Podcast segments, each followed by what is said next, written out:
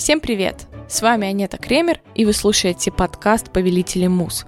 Подкаст, в котором нам не интересно, что хотел сказать автор. Нам интересно то, как автор это сказал и что его вдохновило. Присоединяйтесь к нашему телеграм-сообществу по литературе, где публикуются интересные дополнительные материалы к выпускам и можно просто поболтать о всяком. Литературном и не только. Что ж, друзья, ситуация в мире не становится лучше, скорее наоборот, но мы продолжаем искать надежду там, где еще все может быть по-другому. В общем, говорим о литературе.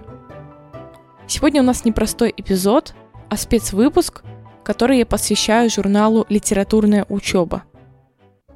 Почему именно этот журнал? Все просто. В прошлом году я защитила курсовую по теме пути... Ах, я забыла, как она называется. Сейчас я вспомню. Пути создания писателя нового типа в журнале «Литературная учеба».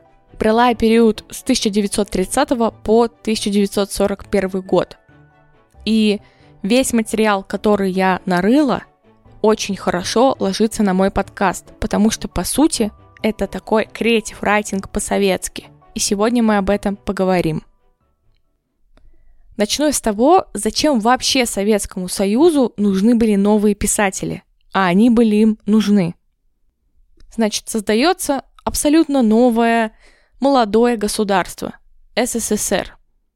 И это государство приходит на смену совсем другой системе, социалистическая система приходит на смену капиталистической, и, соответственно, задачи кардинально меняются. И вот перед Советским Союзом стоит большая задача воспитать нового советского человека.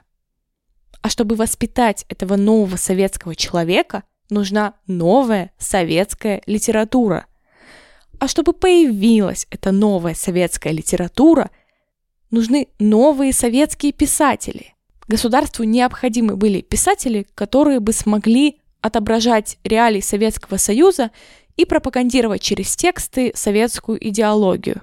Получилось, что советская власть поставила перед литераторами того времени очень труднодостижимую цель сделать из обычных простых рабочих пролетарских писателей. Рабочие, напомню, были довольно-таки безграмотными и, в принципе, толком ни в чем не разбирались. Поэтому это действительно была трудная задача. Значит, появился вот этот социальный такой заказ на писателя нового типа. И оставалось непонятным, а кто же вообще возьмет на себя этот крест и будет обучать этих писателей литературному мастерству. Напомню, что в это время велась активная борьба литературных группировок, и каждая из них по-разному смотрела на то, как и чему учить нового писателя. В основном их споры касались темы учебы у классиков.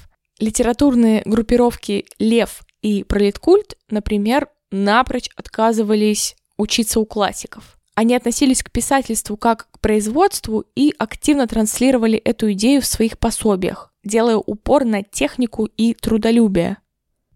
А вот организация РАП, Российская ассоциация пролетарских писателей, наоборот, боролась за то, что обучаться нужно у классиков, что нужно перенимать опыт классиков, смотреть на них и их методики переиначивать на советскую литературу. Точку в этом споре поставил 1934 год, когда случился первый съезд писателей, на котором главным творческим методом советской литературы объявили соцреализм. И как раз-таки соцреализм в основе своей должен был опираться на опыт классиков-реалистов. То есть, по сути, позиция рапа здесь победила – весь этот социальный заказ и вообще этот курс на обучение рабочих писательскому мастерству колоссально повлиял на книгоиздание. По этой причине в 20-30-х годах 20 века начали издаваться просто какое-то нереальное количество пособий по писательскому мастерству от авторов разных литературных группировок. Вот, например, «Школа писателя. Основы литературной техники», автор Шингели, или техника писательского ремесла Шкловский. Их было очень много. И у всей этой литературы, несмотря на то, что было так много, была огромная проблема. Авторы порой забывали, для кого они пишут, и изъяснялись очень сложными для рабочих понятиями и терминами. И в доказательство этому я приведу стенограмму заседания Литкружка фабрики «Парижская коммуна», где как раз-таки с рабочими обсуждали издание всех этих пособий. И вот одна из цитат. «У меня есть Томашевский, есть Изотов, но у них я ничего не понял. В прошлом году в «Комсомольской правде» мне сказали, возьми эти книжки, Крайскова и другие, но ведь они пишут о ямбах и хореях, а с чем их кушать, я не знаю. Получалось так, что эти книги создавали уже состоявшиеся какие-то литераторы, очень образованные люди, и, естественно, они не готовы были, наверное, делать свой язык каким-то низким или доступным. Они писали своим научным языком, и рабочие ни черта не понимали. Хотя некоторые авторы все-таки как-то старались облегчить материал для рабочих, и в пример я приведу книгу «Постройка пьесы» Ильинского. Там есть такая интересная цитата. Тема пьесы «Предназначение дома». Баня, амбар, казарма, изба. Сюжет – остов дома. Матицы и стропила. Фабула – дом в разрезе или его внутреннее устройство. То есть Илинский, да, как-то старался объяснить рабочим построение пьесы в терминах строительства, именно в терминах производства. Но и такой уровень объяснения все равно для многих оставался недосягаемым.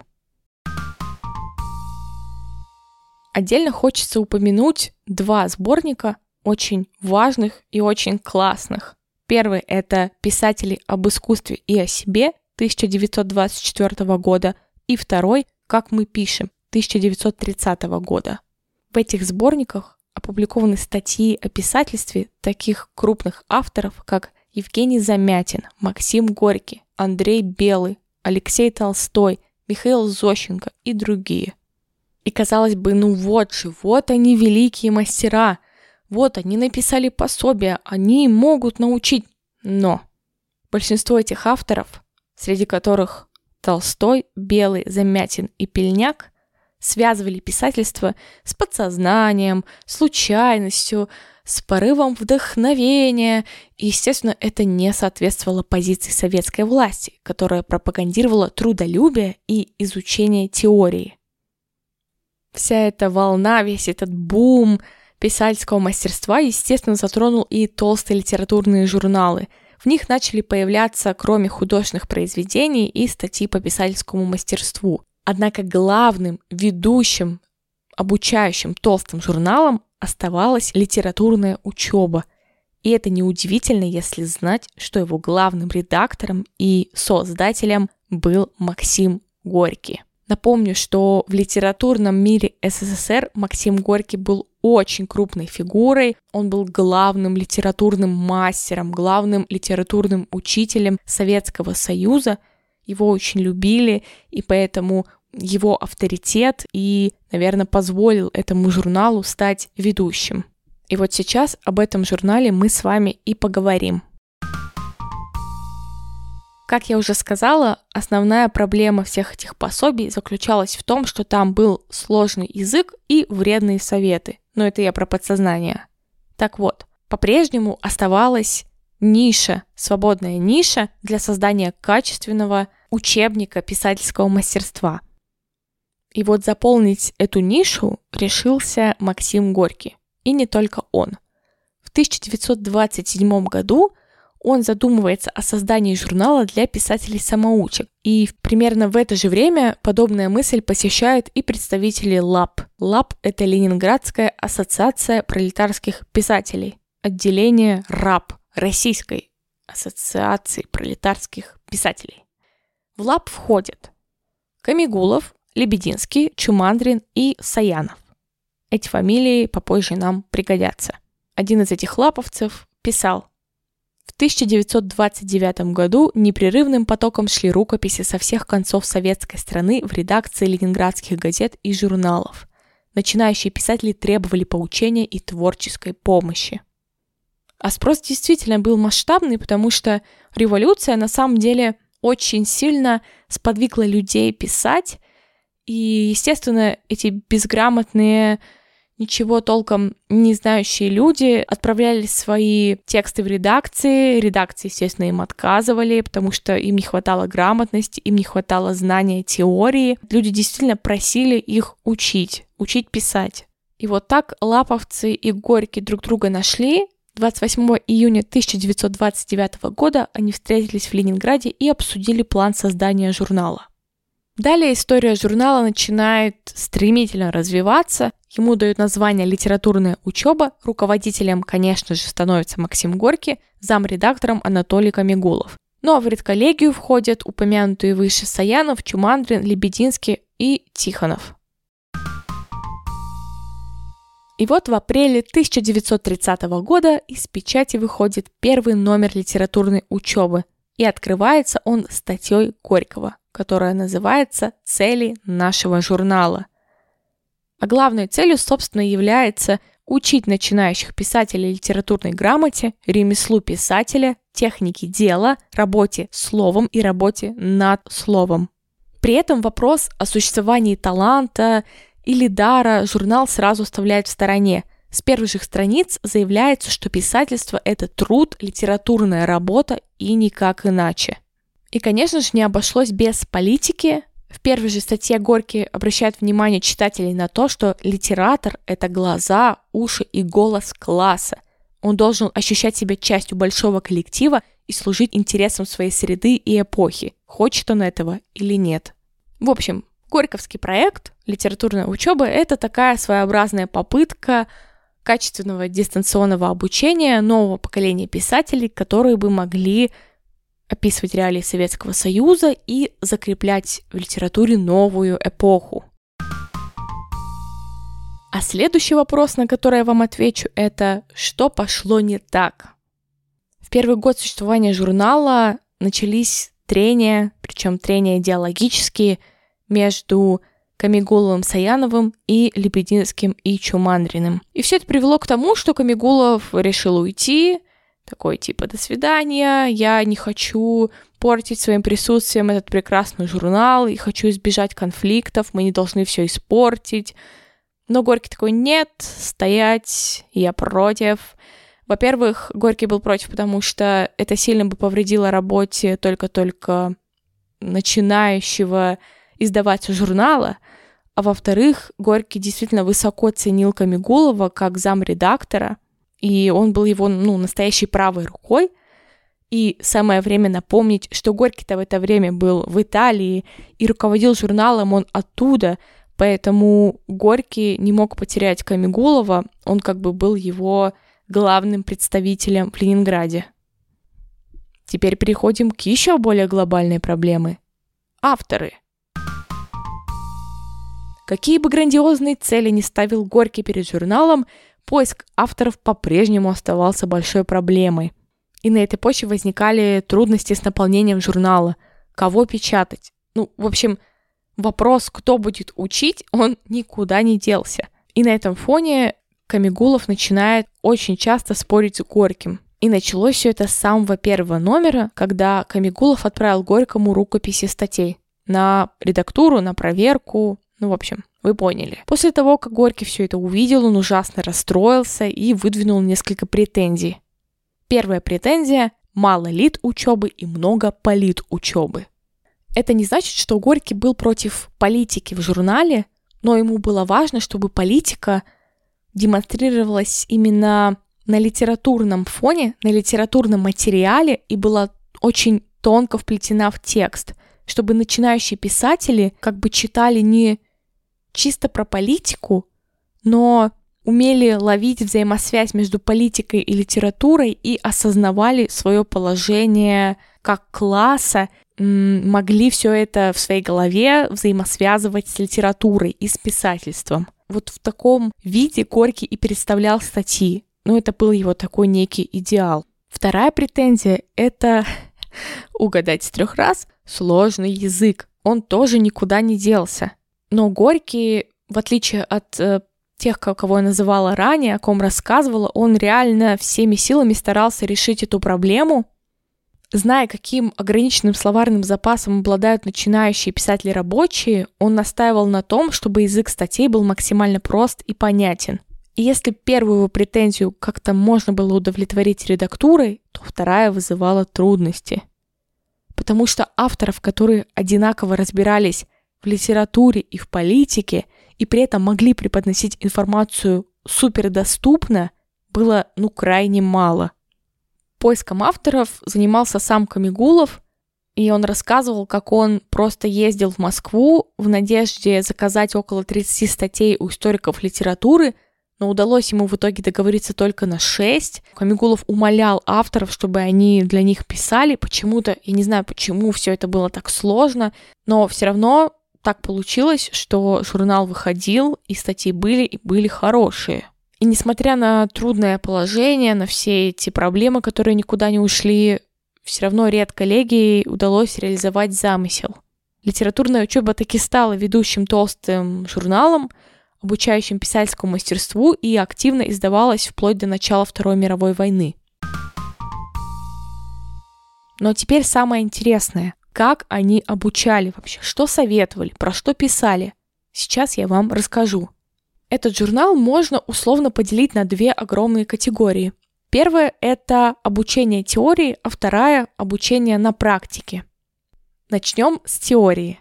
В ходе своего исследования я для удобства обобщила названия некоторых рубрик, потому что названия менялись, рубрики не были постоянными, и я, значит, создала свою классификацию и выделила там 8 теоретических разделов. Это политическое образование, теория литературы, учеба у классиков, теория языка, современная литература, молодая литература, литературная работа в газете и литературные кружки. Начнем с первого. Раздел «Политическое образование». Поскольку новые писатели должны были описывать реалии советской эпохи и пропагандировать социализм, немалое место в журнале занимали статьи о политике. Был напечатан целый цикл философско-политических статей, который назывался «Диалектический материализм».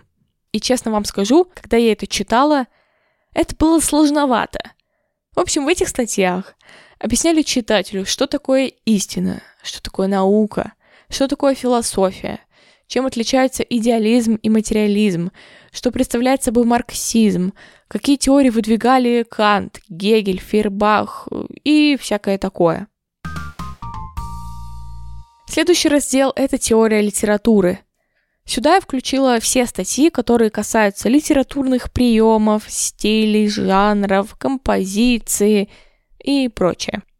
Например, были статьи «Беседа о литературной форме» Виноградова, «Как не надо писать стихи» Жермунского или о новелле Константина Паустовского. Да, нашего любимого Паустовского. Но это я обращаюсь к тем слушателям, которым понравились выпуски про Паустовского. И вот статей такой исключительно литературоведческой направленности было не очень много, потому что в основном всем этим приемам, формам, стилям учили на материале классиков, а это уже следующий раздел.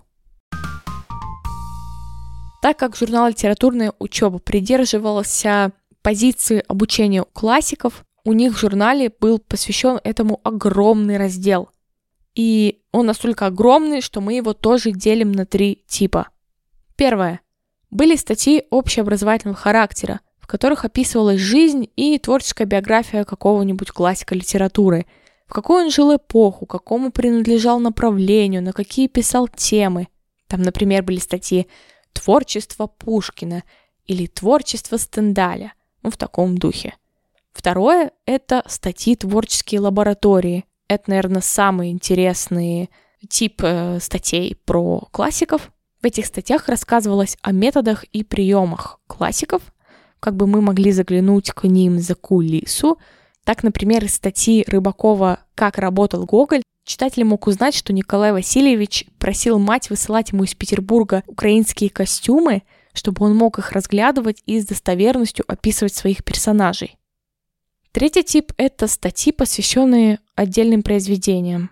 Там, например, были целые статьи, которые назывались «Трилогия Гончарова» или «Мертвые души Гоголя», и этот раздел «Учеба у классиков», он занимал большую часть журнала, И эти статьи были опубликованы почти во всех номерах за 11 лет. Следующий немаловажный раздел — это теория языка. Конечно, Горький не мог не уделить внимания языку. Он вообще считал современный язык, на котором говорят и пишут начинающие писатели, засоренным, полным ненужного шлака в виде диалектов, провинциализмов и мещанской разговорной речи. Поэтому еще одной глобальной целью литучебы было бороться за чистоту языка, за точность, ясность и расширение лексикона. Это тоже был огромный раздел. Там были и статьи, посвященные темам языка и общества. Там, например, связь языка и мышления, социальная функция слова, классовый состав русского языка, там, крестьянский язык, язык господствующего класса и прочие понятия. И иногда в конце таких статей давались упражнения.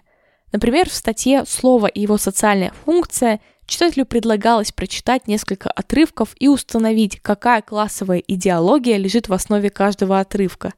Очень, очень забавное задание. Я бы прямо сейчас к нему вернулась и посмотрела, что там.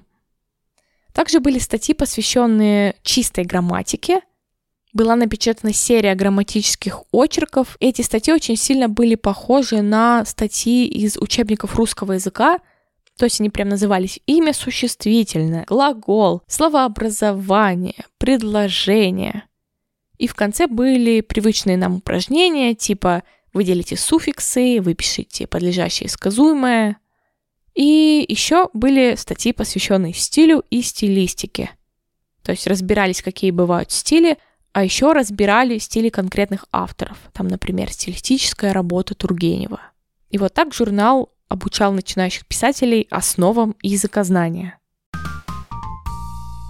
Был раздел современной литературы, и посвящался он современным, но не начинающим, а уже устоявшимся современным советским авторам начала 20 века.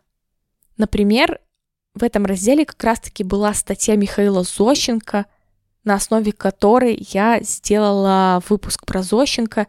Блин, у меня что-то какое-то много саморекламы сегодня. Ну вот как раз-таки выпуск про Зощенко и случился благодаря моей курсовой, благодаря тому, что я увидела в журнале его статью, которая называется «Как я работаю». Так что там действительно можно найти много всего интересного. Кроме современной литературы, был раздел и молодая литература. Вот здесь как раз-таки публиковали начинающих, таких прям начинающих-начинающих писателей и рассказывали о молодых писательских сообществах. Отдельные статьи отводились теме литературной работы в газете и литературным кружкам. То есть они рассказывали, какие сейчас есть литературные кружки, как создать литературный кружок, и такому учили, как писать в газете, да, то есть э, мало того, что учили художественной прозе, захватывали и газетные жанры, там заметки статьи, фильетоны и прочее. На этом теоретические статьи заканчиваются. Сейчас настает время самого интересного, потому что подключается Максим Горький. Журнал очень тесно работал со своим читателем, и у них было два больших раздела — которые обучали на практике. Первый — это письма из редакции, и вел его в основном Горький. И второй — это литературная консультация. Начнем с писем. Короче, читатели могли отправлять свои тексты либо в литературную консультацию, где им отвечали на вопросы и давали рецензии, либо вот этот раздел «Письма из редакции», где их рецензировал Максим Горький. Бесплатно и без смс, ребята. Это было супер. То я так сказала, как будто я сама там участвовала. В общем, это было офигенно, потому что, блин, ты мог просто работать на заводе, описывать свой быт и отсылать свои текстики Горькому. Естественно, редакция там как-то их отбирала, и Горький не все подряд рецензировал, но было опубликовано достаточно много его рецензий, и вот сейчас как раз-таки я расскажу о нескольких из них. Мы возьмем прям самое первое письмо, где Горький разбирает два рассказа. Авторов тут никто не называет, рассказы называются «Баба» и «Любовь». И оба эти рассказа начинаются с диалога. И Горький сразу такой «А-а-а». Нет-нет-нет. Рассказ с диалога можно начинать только тогда, когда есть фраза, способная приковать внимание читателя своей оригинальностью и необычностью. Сам по себе диалог не выгоден, так как не действует на воображение читателя. Гораздо лучше, по мнению Горького, начинать рассказ с описания местности, времени или героя, то есть вводить читателя в обстановку и атмосферу рассказа. И что немаловажно, чем ближе эта обстановка будет к обстановке читателя, тем больше удастся автору на читателя повлиять. От слияния, совпадения опыта литератора с опытом читателя и получается художественная правда, та особенная убедительность словесного искусства, которой и объясняется сила влияния литературы на людей.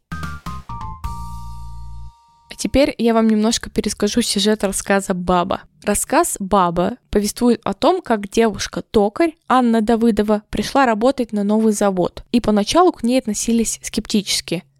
«Какой из тебя токарь? Баба останется бабой». Однако девушка сразу же начала демонстрировать свою работу и очень удивила рабочих. Она очень умело работала на станке, и вскоре на заводе объявили соревнования по производительности – и образовались две соревнующиеся группы. Была группа Прохорова и группа Гришутина. Группа Гришутина славилась тем, что постоянно выигрывала в этих соревнованиях, и большинство человек были уверены, что она выиграет и в этот раз. Так получилось, что Прохоров к моменту соревнований заболел и не смог присутствовать, и на главный станок на соревнования пошла как раз-таки наша девушка, баба Анна Давыдова. И что вы думаете? группа Прохорова вместе с Анной Давыдовой выиграли группу Гришутина. У этого рассказа есть какой-то такой феминистский флер, а может быть даже не флер, а прямое феминистское высказывание. В общем, мне очень импонирует идея этого рассказа. Основная претензия Горького к этому рассказу была такова, что герои были неживыми. То есть, по сути, автор создал не персонажей, не живых людей, а какие-то ходячие идеи – а чтобы сделать героев живыми, писатель должен найти и отметить какие-то оригинальные особенности внешности, речи, мимики. А в этом рассказе практически нет никаких внешних и внутренних характеристик. Горький в принципе говорил, что большинство начинающих писателей, рукописи которых он читает, не умеют э, живо описывать персонажей, и одна из главных их проблем — это то, что все люди без лиц и без фигур. Что касается языка, то в рассказе «Баба» он критикует тавтологию. Например, там есть такие конструкции. Рабочий завода, проработав более 40 лет на одном заводе. Еще он всегда ругал обилие причастий. Он называл их вшами. Очень прикольно об этом говорил. Вот, например, насчет рассказа «Баба» он писал так. На первой странице рассказа вши ползают в большом количестве. Прибывшую, проработавших, говоривших, прибывшую, вполне можно обойтись без насекомых. Интересные советы он дает и по поводу сюжета. Например, он предлагает разнообразить сцену первой встречи Анны с рабочими. Он замечает, что старые рабочие высмеивали Анну, конечно, больше и более ядовито, более насмешливо, чем это показано автором. А у молодежи, вероятно, более иное отношение – Автор не ошибся бы, отметив у одного парня желание понравиться Анне, приписав другому защиту ее из желания противоречить старикам, заставив третьего побалагурить. После того, как я это прочитала, я подумала, блин, мне бы реально было интереснее почитать этот рассказ, если бы там было три разных парня, один из которых там эту Анну ненавидел и унижал, другому бы она нравилась, третий бы защищал ее, чтобы в общем, отомстить, и тем более старшим рабочим. Так что, блин, идея класс. Спасибо, Горький. Дальше Горький придирается к теме и говорит, что автор не чувствует, насколько важную тему он поднимает в рассказе. Тему участия женщины в строительстве новой культуры.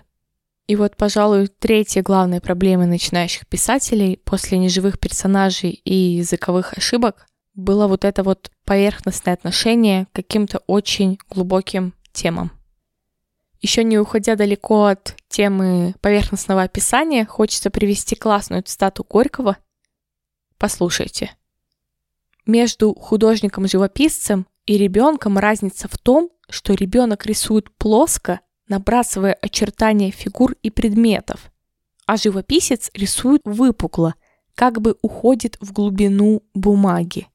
Задача писателя – быть художником-живописцем. Вот так примерно все это представлял Горький. Чтобы решить проблему вот этого поверхностного описания, Горький рекомендовал авторам тренироваться в художественности, описывать рабочие дни, какие-то приятные встречи, мысли, которые волнуют, или сильные впечатления. А еще читать Чехова, Бунина, Пришвина и Лескова, чтобы обогащать язык. Порой критика Горького была слишком токсик, я, я бы так сказала. Например, он говорит, что ему присылали тексты такие, в кавычках, специалисты, которых не должно быть в литературе. И против размножения их необходимо бороться со всей беспощадностью, ибо они, в сущности, паразиты литературы. И так разозлить Горького можно было только по двум причинам – и сейчас я проведу вам инструктаж, как разозлить Горького, чтобы он желал вам исчезнуть из этого мира. Вдруг пригодится. Первая причина – это когда автор пишет чересчур изысканно, по-щегольски, не вдаваясь в смысл фраз. Например, черные глаза блестели точно выпуклые носки новеньких купленных на прошлой неделе галош. Понятно, что Сравнивать блеск глаз с блеском галош не самый лучший вариант. А бывало и так, что авторы совмещали в тексте слащавые фразы и вот эти как раз-таки местные речения, диалектизмы. И, конечно, это тоже жутко бесило Горького. Например, некий автор с инициалами АН писал вот так. «Мечта о перевороте безжалостно смята царизмом, как бывает сорван рывом бури нежный пух одуванчика». И в то же время этот же автор в том же тексте мог написать вот так. «Баба у Прохора на дрожжах, пускать коловороты зеньками». И все в таком духе. И Горькому приходилось объяснять, если в Дмитровском уезде употребляется слово «хрендуги», ведь не обязательно, чтобы население остальных 900 уездов понимало, что значит это слово. Горький призывал всех писать понятным литературным языком и избегать диалектизмов и жаргонизмов. Вторая причина, по которой вы можете разозлить Горького, это когда у вас видно, цитирую, умеренное ремесленное отношение к работе. А дело в том, что Горький терпеть не мог тех, кто пишет тексты на заказ и относится к литературе как к средству заработка. Такие писатели самолюбивы и не способны учиться – и несмотря на то, что Горький всегда пропагандировал отношение к литературе как к труду, как к ремеслу, все равно самым важным для него была любовь к литературе, любовь к делу. Авторы должны были любить писать, иначе просто не надо лезть в литературу. Итак, подведем итоги Горьковского разбора. Начинающий пролетарский писатель должен а. писать грамотно и доступно, б писать живо и достоверно, в. глубоко раскрывать сложные темы и г. любить писательский труд. А теперь, уже под конец выпуска, мы поговорим о последнем разделе, немножечко совсем. Это литературная консультация. В журнале был специально отведенный консультационно-справочный отдел – где консультантами работали очень классные писатели, литературоведы, критики. Среди них, например, был Корней Чуковский. И этот отдел работал с начинающими писателями лично, в индивидуальном порядке, то есть была прям прямая связь. Работники читали рукописи и тоже отвечали им рецензиями. Кроме того, этот отдел часто организовывал какие-то мероприятия, например, там творческие беседы начинающих писателей с э, уже устоявшимися писателями, и в целом они содействовали максимальному союзу начинающих писателей с крупными литераторами, редакторами и другими устоявшимися людьми из литературы. А вот сам раздел в журнале то есть статьи под названием «Литературная консультация», содержали в себе ответы на вопросы. Читатели могли задавать любые вопросы в редакцию. Вот, например, лид-консультация отвечала на такие вопросы, как «Что такое группа писателей «Перевал»?» «Как читать художественное произведение?» «Как организовать лид-кружок?» То есть вопросы были самые разные из разных сфер, и все касалось в основном литературы. В этой же рубрике публиковались и отзывы. И что интересно, отзывы публиковались как положительные, так и отрицательные. То есть все было более-менее честно. Вот, например, один из них. Товарищи редакторы, вы забыли о существовании национальных республик. Вы забыли о том, что в этих республиках есть писатели, а этим писателям больше, чем кому-либо необходима помощь, конкретная помощь. Считаю обязательным организацию отдела работы с писателями национальных республик. В этом конкретном случае, например, редакция признала справедливость замечаний, и с 1935 года Литучеба активно публиковала статьи о писателях разных советских государств. Там, например, была статья про литературу Казахстана – или про писателей из Кабардино-Балкарии, например. Редакция журнала всегда старалась прислушиваться к читателям и активно просила их высказываться по любому поводу, хорошему, плохому, вообще не важно. Они старались максимально учитывать мнение читателей и делать журнал еще более и более полезным и близким к народу.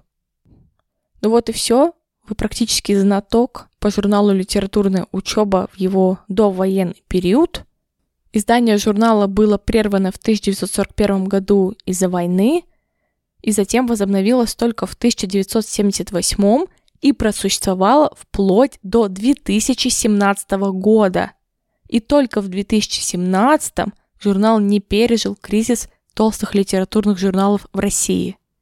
Да, как вы поняли, журнал просуществовал очень долгое время, и его, как ни старались, не смогли все-таки сохранить. Очень жаль, там очень хорошие статьи.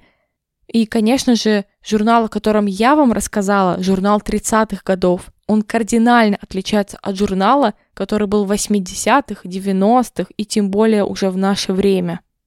Мне было важно показать вам именно работу Горького и то, как Горький стремился обучать начинающих писателей и развивать литературный процесс. А у меня на этом все. Спасибо, что прослушали выпуск. Делитесь впечатлениями в отзывах, в комментариях, ставьте оценки, подписывайтесь на телеграм-канал и помните, вы повелеваете своей музой, а не она вами. До встречи!